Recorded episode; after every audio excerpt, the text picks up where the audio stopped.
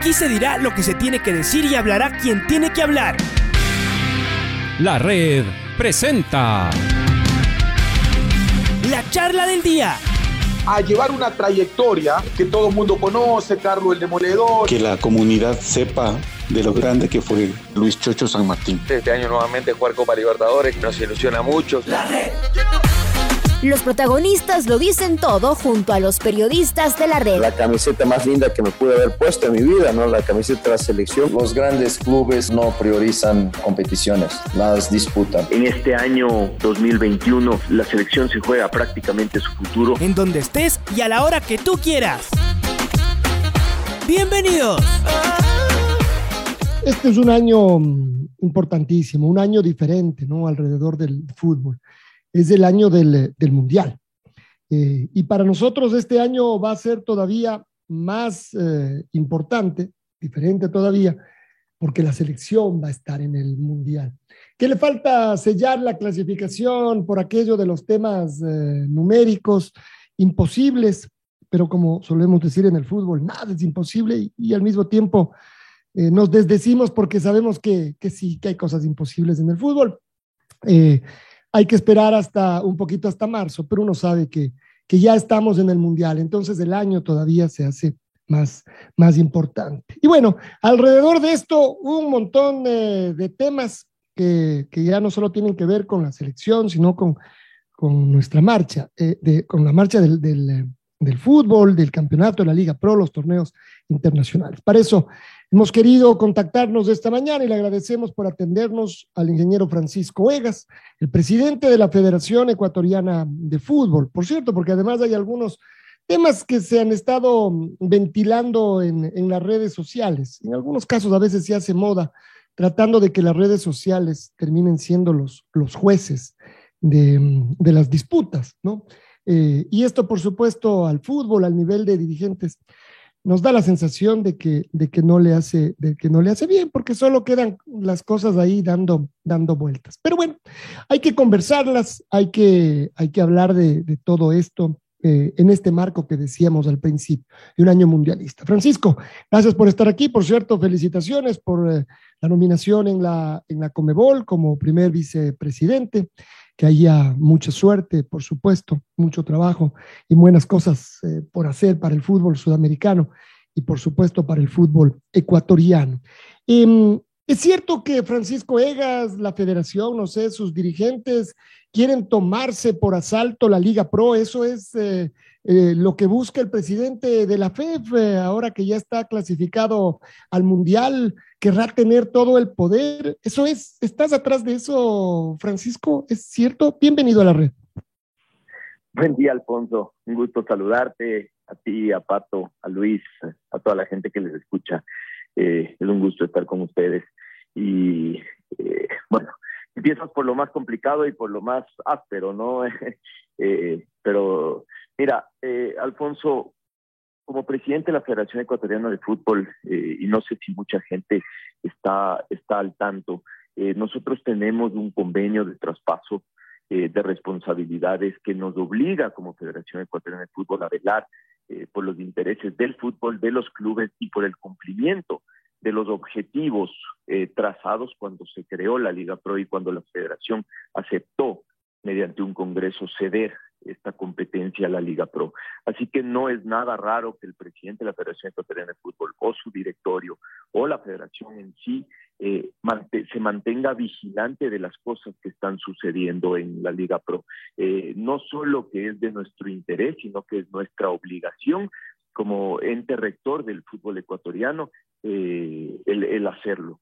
Así que todo lo demás que se diga eh, sobra, ¿no? Nosotros eh, hemos estado, y, les consta a ustedes, hemos estado vigilantes porque, porque recibimos día a día las quejas eh, y, y, las, los lamentos, si se quiere, de todos nuestros clubes que hoy viven una situación realmente complicada a partir de decisiones muy controversiales y cuestionables que ha tomado la Liga Pro y sobre todo su presidente. Em, el presidente de la Liga Pro, además, ha, adoptado esta costumbre de, hablar en, Twitter particularmente, ¿no? Ese es su, canal de distribución de información. Ahí es donde va diciendo las, sus, las que son sus verdades, obviamente. Eh, y bueno, queda, queda muchas veces eh, expuesto. Eh, hace unos días publicó una suerte de chat y después en el mismo hilo que él ponía, daba a entender que era un chat dirigido a la gente de Betcris y escrita por el presidente de la Federación Ecuatoriana de Fútbol. Ese chat es una copia de algo que escribió Francisco Egas. Alfonso, primero me parece que el único canal que le queda al presidente de la Liga Pro es el Twitter, porque eh, entiendo ni siquiera está en el país hace más de dos meses eh, y lo está dirigiendo todo a control remoto. ese texto que pude ver yo también en Twitter, porque no lo conocí de ningún otro lado, no fue escrito por mí, no, ni fue escrito por nadie de la Federación Ecuatoriana de Fútbol. Me parece que hoy eh, el presidente de la Liga Pro eh, tiene cosas más graves de que preocuparse, su situación jurídica, la situación de los clubes y las deudas que tiene la Liga Pro, la noticia que recibimos de ayer de que acaba de, como se dice en la calle, ¿no? darle perdiendo al fútbol eh, 6 millones de dólares más en un laudo arbitral con, con un este auspiciante. Eh, me parece que estar inventando textos y atribuyéndoselo a otras personas pues, eh, es ya eh, el colmo, ¿no? Yo, yo le emplazo a que él demuestre que ese texto fue escrito por, eh, por mí o por cualquier persona de la Federación Ecuatoriana de Fútbol, siendo que el texto lo leí y no dice ninguna mentira. Es más, el texto dice bastante de la verdad de lo que, de lo que sucede alrededor de la Liga Pro y Gol TV, pero eso no lo escribí yo. Eso dicho, a ver, eh, Petris es un auspiciante de la Federación Ecuatoriana de Fútbol y nosotros tenemos una relación eh, con Betcris. Lo único que hice yo fue eh, enterarme de la, eh, de la barbaridad que se les estaba por proponer a los clubes, cumpliendo con lo que te con lo que te decía al principio de la entrevista, ¿no? De velar porque las cosas se hagan bien en la Liga Pro, que es nuestro, nuestro principal interés. Y digo barbaridad porque no sé si la gente alcanza a entender lo que la Liga Pro le hizo aprobar ayer a los clubes. Le hizo aprobar ni siquiera con una votación, en una reunión informativa donde le comentó cosas que ya había firmado y que ya había comprometido eh, y que no les quedó otro remedio a los clubes que aceptar. Eh, hasta el día de ayer, la, la, la operadora de televisión Gol TV le debía eh, a la Liga Pro alrededor de 13 y algo millones de dólares. Eh, tenía vencido ese plazo, tenía concedido eh, un ultimátum, un último plazo de 15 días, el cual también se había vencido y eso les hacía a los clubes, les daba la atribución a los clubes de terminar ese contrato en cualquier momento. ¿no? Lo que hizo el presidente de la Liga Pro ayer fue pasar un nuevo convenio de pago no está garantizado ese convenio de pago porque en lo que se presentó ayer no se presentó ninguna garantía real más que un ofrecimiento eh, de, pagos. Eh, se incluyó supuestamente una cláusula que sin embargo ya existía en el contrato original de que si es que no se paga alguno de los montos eh, se podía notificar otra vez con 15 días y dar por terminado el contrato. Entonces, hoy tenemos un, un peor escenario del que teníamos ayer, pues eh, hoy ya hemos concedido nuevos plazos eh, para el pago de la deuda, plazos que van hasta un año y medio. Eh, estos no están garantizados y tampoco se puede ya dar por terminado este contrato, pues se ha aceptado por parte de la Liga Pro estos nuevos plazos. con un agravante, Alfonso, se ha conseguido que Betcris entregue un anticipo a la Liga Pro, eh, entregue un anticipo a la Liga Pro por 3 millones de dólares contra el contrato de auspicio que tiene Liga Pro con Betcris. Es decir, la Liga Pro pidió un anticipo, que seguramente tendrá un costo, un costo financiero, pidió un anticipo de su dinero para poner ese dinero a cambio a Gol TV para que los clubes se queden en paz. Eso es lo que hizo el presidente de la Liga Pro ayer. Así que, como digo, me parece que tiene otras cosas más, más más graves de qué preocuparse que estar eh, escribiendo textos en Twitter, eh, inventando mensajes o, o, atacando al presidente de la Federación Ecuatoriana de Fútbol por hacer algo eh, que está entre mis, no solo entre mis competencias, sino también entre mis mayores intereses, que es velar porque no le sigan engañando al fútbol. A ver, y, aquí también yo he estado dando vueltas de esto, a ver cómo, cómo era el tema. Se habla de un anticipo de un contrato, de 3 millones en este caso. Quiere decir que ese dinero de todas maneras iba a entrar a, Liga Pro y que ese dinero debía ser asimismo distribuido entre los clubes, pero ahora ese dinero va a ser usado para pagar otra cosa y en cambio es como que la Liga Pro les va a deber a los clubes eh, el dinero que tenía que entregar Betcris. ¿Será que se entiende esto que estamos diciendo? Es decir, simplemente se pasó de uno a otro y ahora la deuda la tiene eh, por otro lado. ¿Es así? Es correcto, Alfonso. Por hoy, día no existe una relación comercial entre Gol TV y Betcris. Es decir, no son dineros de Gol TV los que se anticiparon, son dineros de eh, la misma Liga Pro los que se anticipan eh, por parte de Betcris. Es decir, eh, Betcris tiene un contrato con la Liga Pro que incluye el nombre del torneo, incluye unos pocos minutos de, de auspicio de, de televisión, minutos de televisión, y eh, algunas otras cosas más. Contra ese contrato se anticipan 3 millones de dólares. ¿Qué quiere decir eso? Que nos sacamos plata del un bolsillo para meternos en el otro y que Goltv no ha puesto un centavo de la, de la plata que nos debe. Nos sacamos plata del un bolsillo, ¿por qué? Porque es plata que nos tenía que ingresar o que nos va a ingresar nos debía ingresar en algún momento por, por, el, por el convenio que tiene Betcris. Eh, no sé si para repartir a los clubes, porque hoy la Liga Pro es deficitaria, es deficitaria en el sentido de que no genera suficiente dinero para mantenerse, sino que en la última línea del balance eh, le descuenta a los clubes de sus derechos de televisión. Este año me parece que un millón setecientos y pico de mil dólares para poder sostenerse. Eh, entonces, ese auspicio seguramente quedaba para el funcionamiento de la Liga Pro, hoy se ha comprometido, se ha anticipado para prestarle plata a Gol TV y que Gol TV le pague a la Liga. Eh, la figura del préstamo a Gol TV no creo que está, instrumentada. La plata entra a la Liga, les van a, repartir a los clubes y van a decir, esto viene por parte de Gol TV, cuando Gol TV no tiene absolutamente nada que ver. Francisco, ¿cómo le va? Luis Quiro les saluda. Eh, bueno, la figura que nos cuenta era otra la que nos daban a conocer la, gente de la Liga Pro. Perdón. Pero ahora, como usted nos cuenta, y claro, y tiene que velar por el fútbol ecuatoriano, es otra. Le voy a preguntar, porque también sé que usted tiene injerencia en la política, Miguel Ángel, eh, eh, dentro de las instituciones del Estado. Usted no tiene ninguna injerencia para los temas personales de él, es decir, en los juzgados, en el SRI, en la fiscalía. No tiene injerencia, Francisco, ¿no es verdad?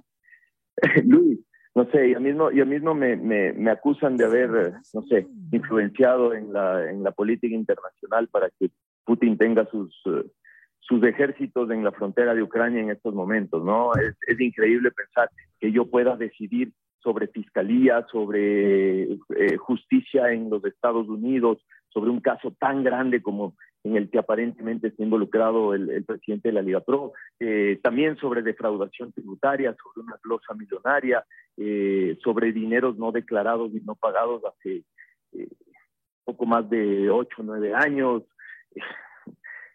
ni siquiera, ni siquiera corresponde una, una respuesta a eso, ¿no? Eso es, eso es tratar de, de desviar la atención de lo verdaderamente importante que es que el presidente de la Liga Pro hoy tiene eh, unos líos bastante gordos eh, personalmente y también en su manejo de la Liga Pro, porque, eh, como decía al inicio de la entrevista, ayer pudimos enterarnos que por un manejo negligente de un, convenio de auspicio, eh, la misma Cámara de Comercio con la cual la Liga Pro trabaja ha emitido un laudo arbitral totalmente nocivo para el fútbol ecuatoriano de, un, de un pago de aproximadamente 6 millones de dólares que se tiene eh, que hacer a un, a eh, no sé si eso también ahora el presidente de la Liga Pro diga que fue culpa mía y que yo eh, tengo influencias en la Cámara de, Comercio para hacerle perder el juicio, cuando es evidente que el juicio lo pierde por un manejo negligente de un contrato, ¿no?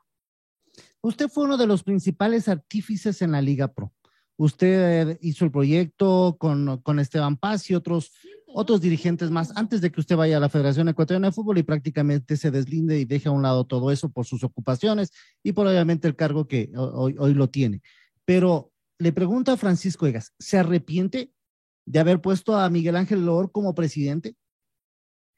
Eh, sí, Luis, sí, Luis, porque en la visión que teníamos de la Liga Pro había otra cosa, ¿no? Había eh, un ente, eh, un ente más, más, más liviano, un ente eficiente, un ente moderno, un ente que en lugar de, de, comerle dinero a los clubes, le, le, iba a generar dinero a los clubes, le iba a generar un, valor comercial a nuestro fútbol, a nuestro producto, a nuestra marca.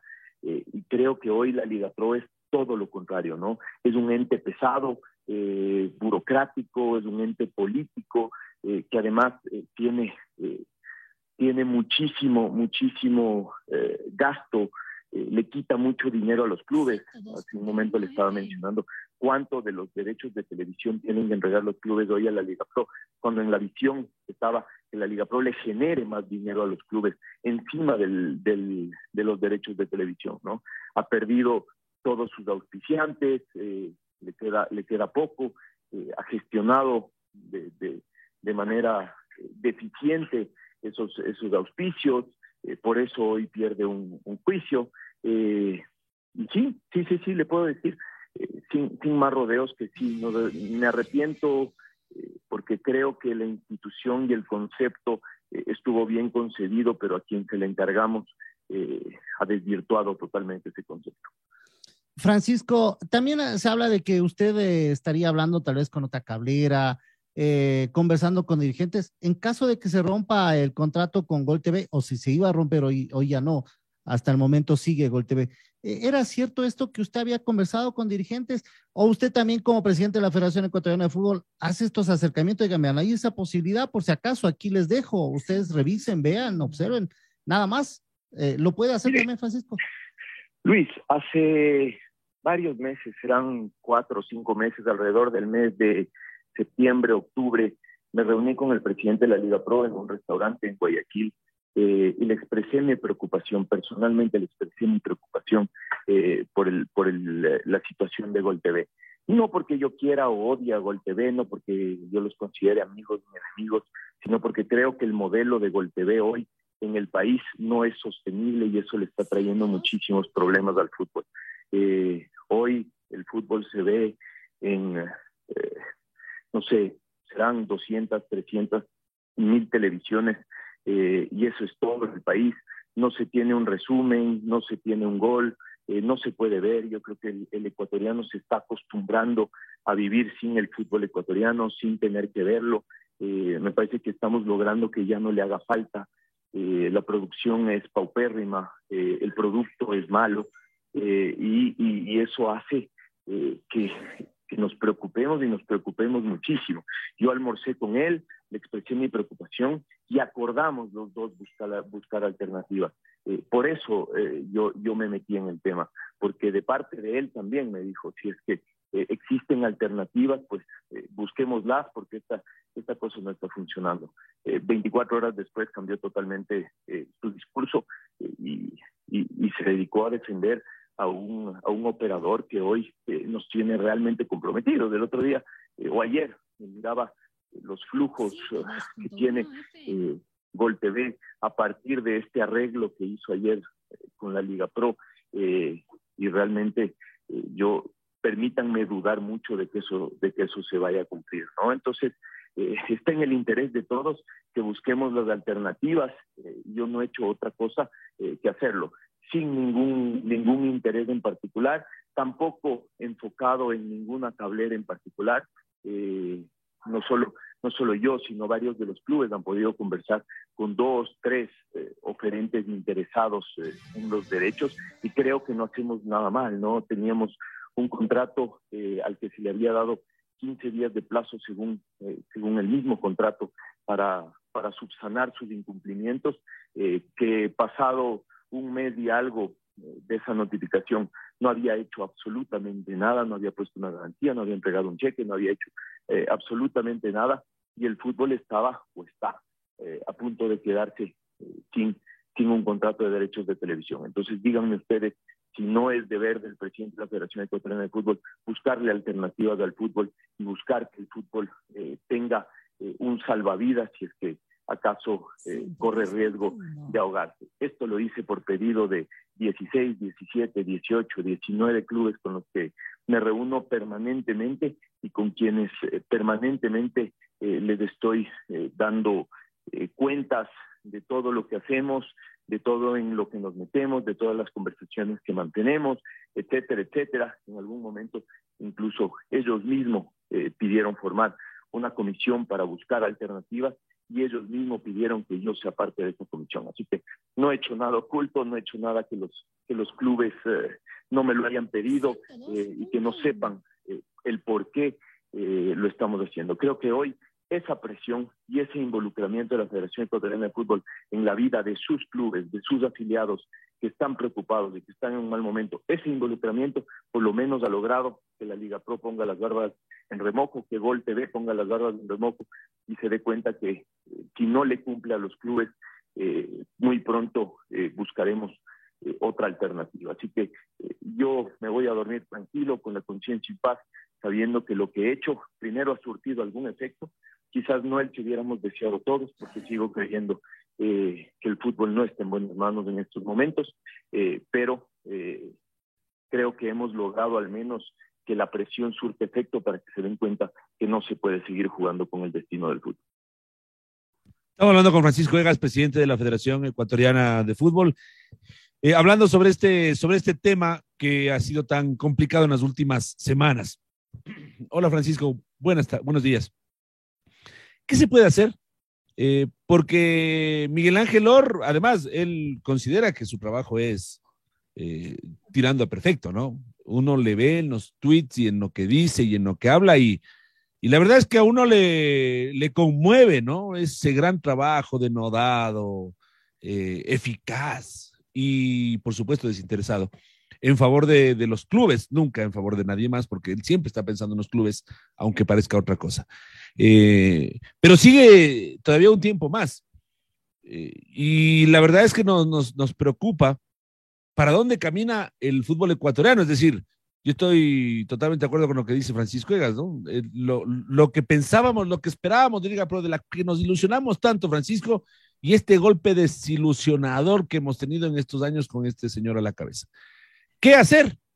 ¿Qué se puede hacer con los clubes? Porque tiene todavía, si no me equivoco, dos años más de mandato eh, en, su periodo, así que eh, hay Miguel Lor, al menos, eh, que otras circunstancias, más bien el tema judicial, empujen para otro lado, pero hay Miguel Lor para, para tiempo, para largo. Me, parece que queda un poco menos, me parece que no queda ni siquiera un año, pero eh, de todas maneras, en eso, en eso yo soy respetuoso de las decisiones de los clubes, ¿no? Yo, yo les ayudo cuando ellos me lo piden, intento guiarles, intento eh, encontrar la información que no está a disposición de ellos, intento hacerles ver eh, las cosas como son, eh, no hago otra cosa, pero la decisión finalmente es de ellos, ¿no? En el momento en el que ellos crean que, que ya ha sido suficiente y que, y que la Liga Pro o su presidente no, no, no están a la altura de lo que necesita el fútbol, serán ellos mismos los que tomen una decisión con el tema. Yo, eh, nosotros tenemos, creo que hoy, cosas más importantes, más lindas de qué preocuparnos que de los tweets del presidente de la Liga Pro. Eh, hablábamos al inicio de la entrevista de un año eh, fantástico para el fútbol ecuatoriano. Eh, creo que también es nuestro último año de mandato y estamos enfocados en dejarle algo al, fútbol ecuatoriano. Tenemos unos proyectos hermosos para los cuales estamos buscando financiamiento y ojalá ese legado que le podamos dejar al fútbol ecuatoriano sobresalga por encima de todos estos líos cotidianos complicados que nos trae la crisis que, atraviesa el fútbol. Ahora, el tema judicial de Miguel Or podría ser, eh, y esto hablo eh, sobre todo por temas FIFA, por temas Conmebol, códigos de, ético, de ética y demás. Eh, el tema por el que está atravesando el señor Miguel Ángel Or, que evidentemente está en investigación, que está en proceso judicial, todavía no hay sentencia, ¿puede obligar a pedirle la renuncia?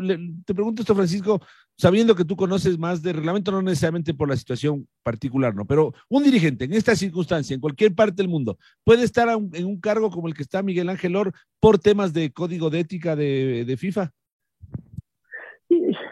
Yo creo que yo creo que más más es la obligación eh, moral que uno tiene con la imagen del fútbol, pero eh, el tema es que la Liga Pro no está sometida a, todos esos reglamentos, que no es un ente eh, regulado por, por los entes internacionales. Entonces, eh, en teoría no hay ningún reglamento que diga que un presidente de una liga no puede o sí puede. Eh, si es el caso del presidente de la Federación Ecuatoriana de Fútbol. Si es que hoy yo estaría en un lío parecido, seguramente eh, ya FIFA, Conmebol, ya me hubieran obligado a, dar un paso al costado, eh, como digo, por la imagen del fútbol.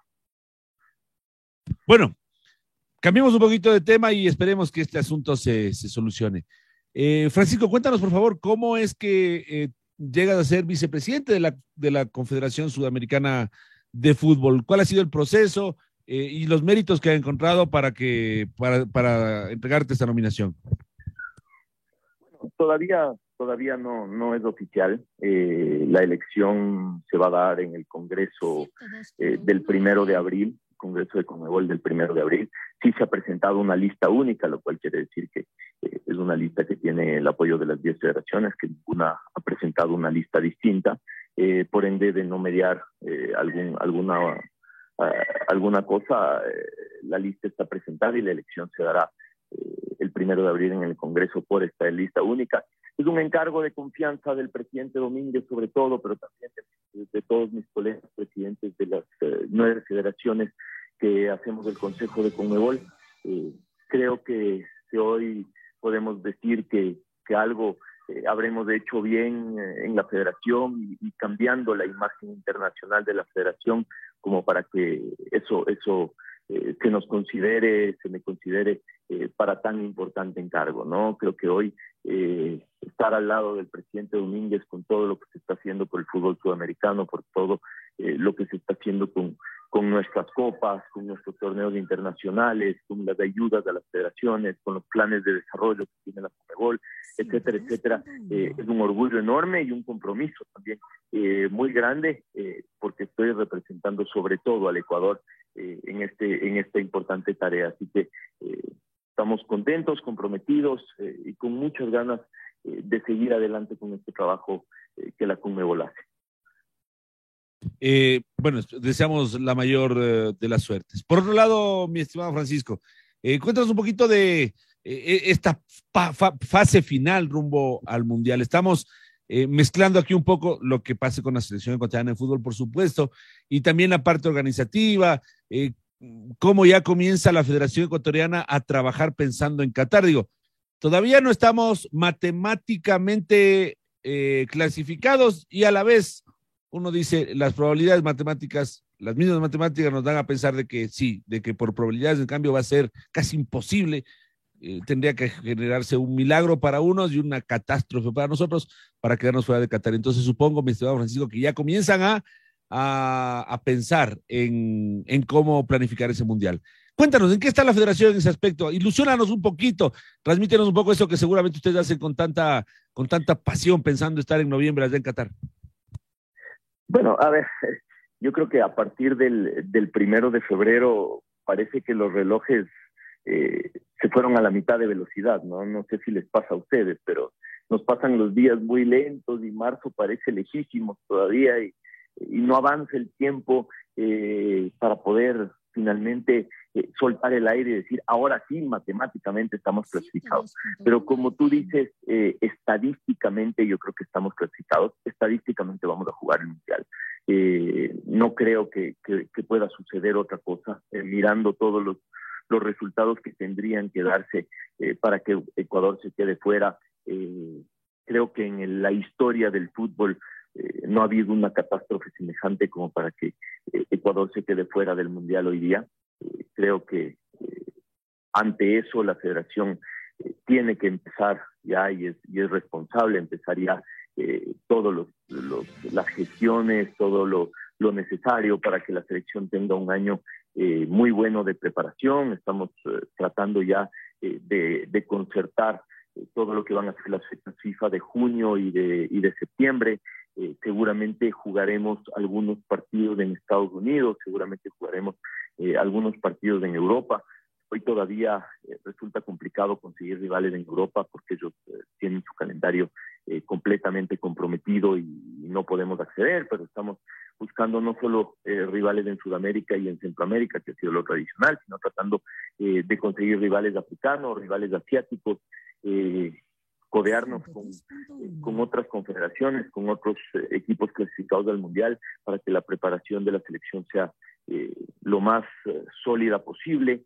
en unos pocos días también vamos a hacer nuestro primer viaje a Doha, ya esto para mirar de cerca y mirar en, en persona los sitios que están disponibles para nuestro alojamiento, para nuestro, nuestro entrenamiento, para nuestra estadía, y todo lo que encierra ya los planes de, boletaje que, lleva adelante la federación, eh, gracias a las eh, entradas que, pone a disposición FIFA para cada una de las federaciones, asegurar que eso se maneje eh, de una manera completamente transparente, así que ya estamos en eso también, que, sea, que sea nítida la manera en la que se asignen todas esas entradas y las personas puedan acceder a ellas, quienes, quienes quieran estar, al margen de que ya hay algunos operadores de turismo que comprando las entradas directamente en FIFA están ofreciendo ya los paquetes eh, al mundial y es perfectamente válido.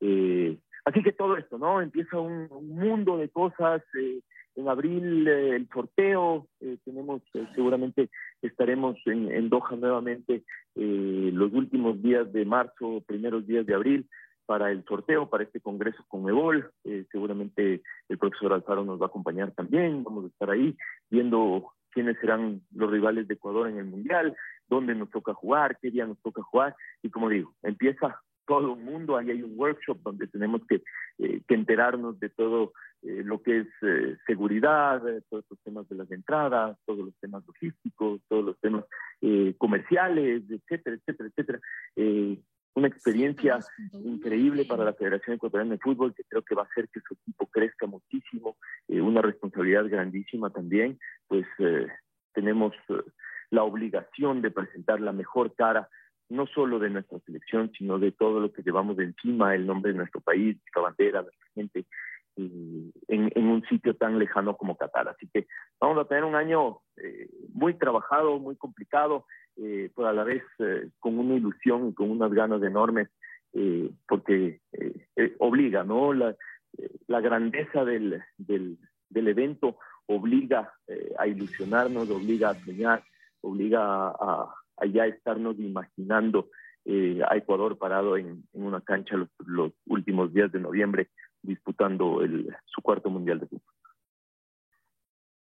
Francisco, quiero abusar de su tiempo un poquito más nada más. Eh, eh, el partido ante Argentina, eh, parece que la situación sanitaria y todos queremos que siga así, aumentándose ya el 60% del aforo. Ecuador, me imagino que solicitará, dependiendo cómo pasen los días, un poquito más de aforo.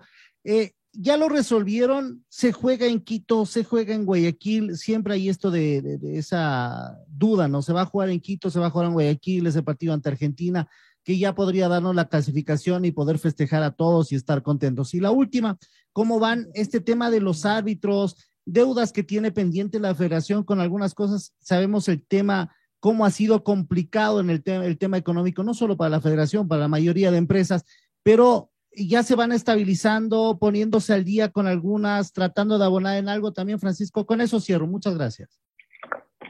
Bueno, eh, a ver, eh, con respecto, Luis, al, al tema foros, eh, mire, yo creo que eh, después del partido con Brasil, eh, lamentablemente se adelantaron a juzgar a la Federación Ecuatoriana de Fútbol por algunas imágenes y, creo que con el tiempo no solo se ha demostrado que, esto no fue así, que fuimos responsables, que el aforo fue el permitido, eh, que si bien en el estadio es controlar, es difícil controlar que haya dos metros y no un metro noventa y dos o un metro cuarenta y cinco o un metro eh, veinte entre aficionado y aficionado, peor cuando empieza a llover, etcétera, etcétera. Eh, tratamos de que, de que la gente esté segura y creo que hoy puedo decir que que contrario a lo que se dijo, no ha habido una nueva ola de contagios en el país a partir del partido con Brasil, ¿no? Eso creo que va demostrando que el fútbol sigue siendo una actividad segura a pesar de muchas cosas que se dicen y de, y de gente que, que intenta capitalizar cualquier cosa para, para atacarnos o para juzgarnos. Eh, esto dicho, yo creo que la situación sanitaria del país avanza favorablemente. Eh, vamos a esperar un poquito y otra vez vamos a trabajar con nuestras autoridades para ver qué es lo más seguro eh, en ese partido, independiente de dónde se juegue. todavía no tenemos una determinación definitiva de dónde se va a jugar. la Secretaría Técnica, Gabriel y, y, Gustavo están trabajando en, en el tema. Eh, están trabajando eh, sobre todo considerando que tenemos un partido eh, que hoy no va a ser en Asunción, creo que va a ser en Ciudad del Este, en, Paraguay, ellos también nos han cambiado de última hora el tema, y eso, eso implica una adaptación a un microclima que posiblemente podría ser comparable eh, o, mucho más cercano a Guayaquil que a Quito. Entonces, la decisión va a ser deportiva, eh, la vamos a acompañar con todo lo demás, pero la decisión eh, se la hemos dejado al cuerpo técnico. Yo creo que eso lo vamos a resolver en el transcurso de las próximas horas ya, una vez que, que conocemos, conozcamos los horarios de los partidos y cómo va a ser la logística del viaje a Paraguay. Yo creo que de acá al lunes sabremos exactamente dónde se va a jugar ese partido con Argentina. Eh, lo que como federación hemos intentado es que se entienda que hoy la selección es una selección de todo el Ecuador y que y que si hoy nos conviene jugar en Quito por ciertos temas y mañana nos conviene jugar en Guayaquil por ciertos temas, la selección no deja de ser la selección ecuatoriana de fútbol. Esté donde esté y creo que eh, deportiva, si deportivamente nosotros podemos aprovechar de tener a la selección en distintas ciudades, eh, creo que eh, el país debe acompañar y alentar desde donde se encuentre, porque, como digo, la selección es de todo el Ecuador y creo que todas las ciudades están con, siempre con muchísimas ganas de recibirlo, de recibirla y, creo que si es que eh, Ecuador juega mañana en, cualquier ciudad del Ecuador, no deja de ser la selección del Ecuador ni, ni dejamos de ser eh, lo que siempre hemos sido, ¿no? Yo creo que eh, está para todos. Y, ah, Luis, en la difusión del momento me, me, olvidé de tu segunda pregunta.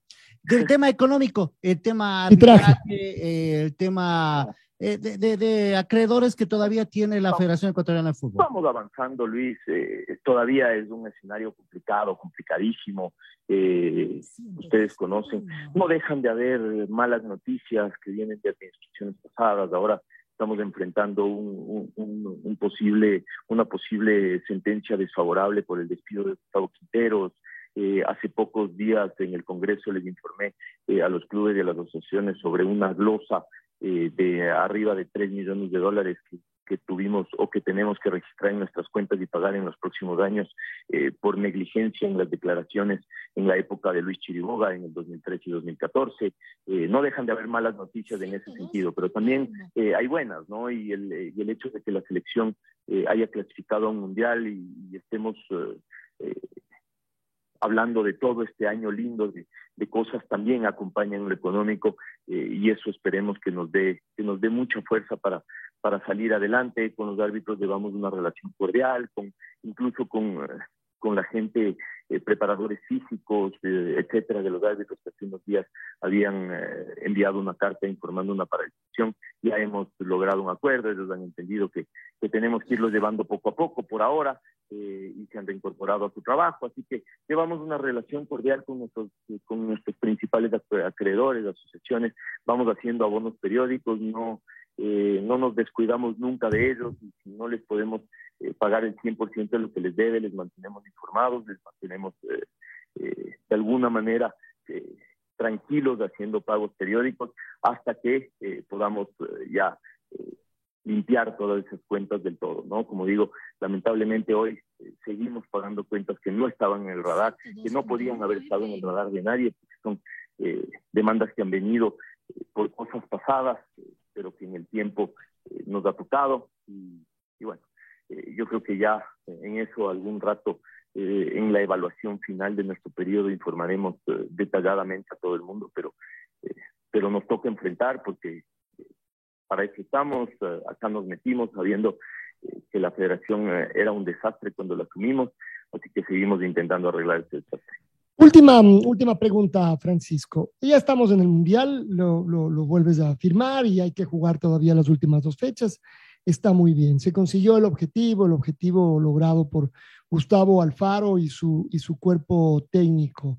Y uno dice, vamos a ver si esto es muy prematuro o, o más bien la federación es así como se está manejando, pensando en futuros que, que no sean del corto plazo, sino eso, cuando se armaba la selección y se pensaba en el, en el Mundial del 2026. Gustavo Alfaro se va a quedar, se conversa con él, ya se conversó, es decir, largo, supongo que el Mundial obviamente, pero, pero después del Mundial y más allá de lo que ocurra, para seguir con este trabajo.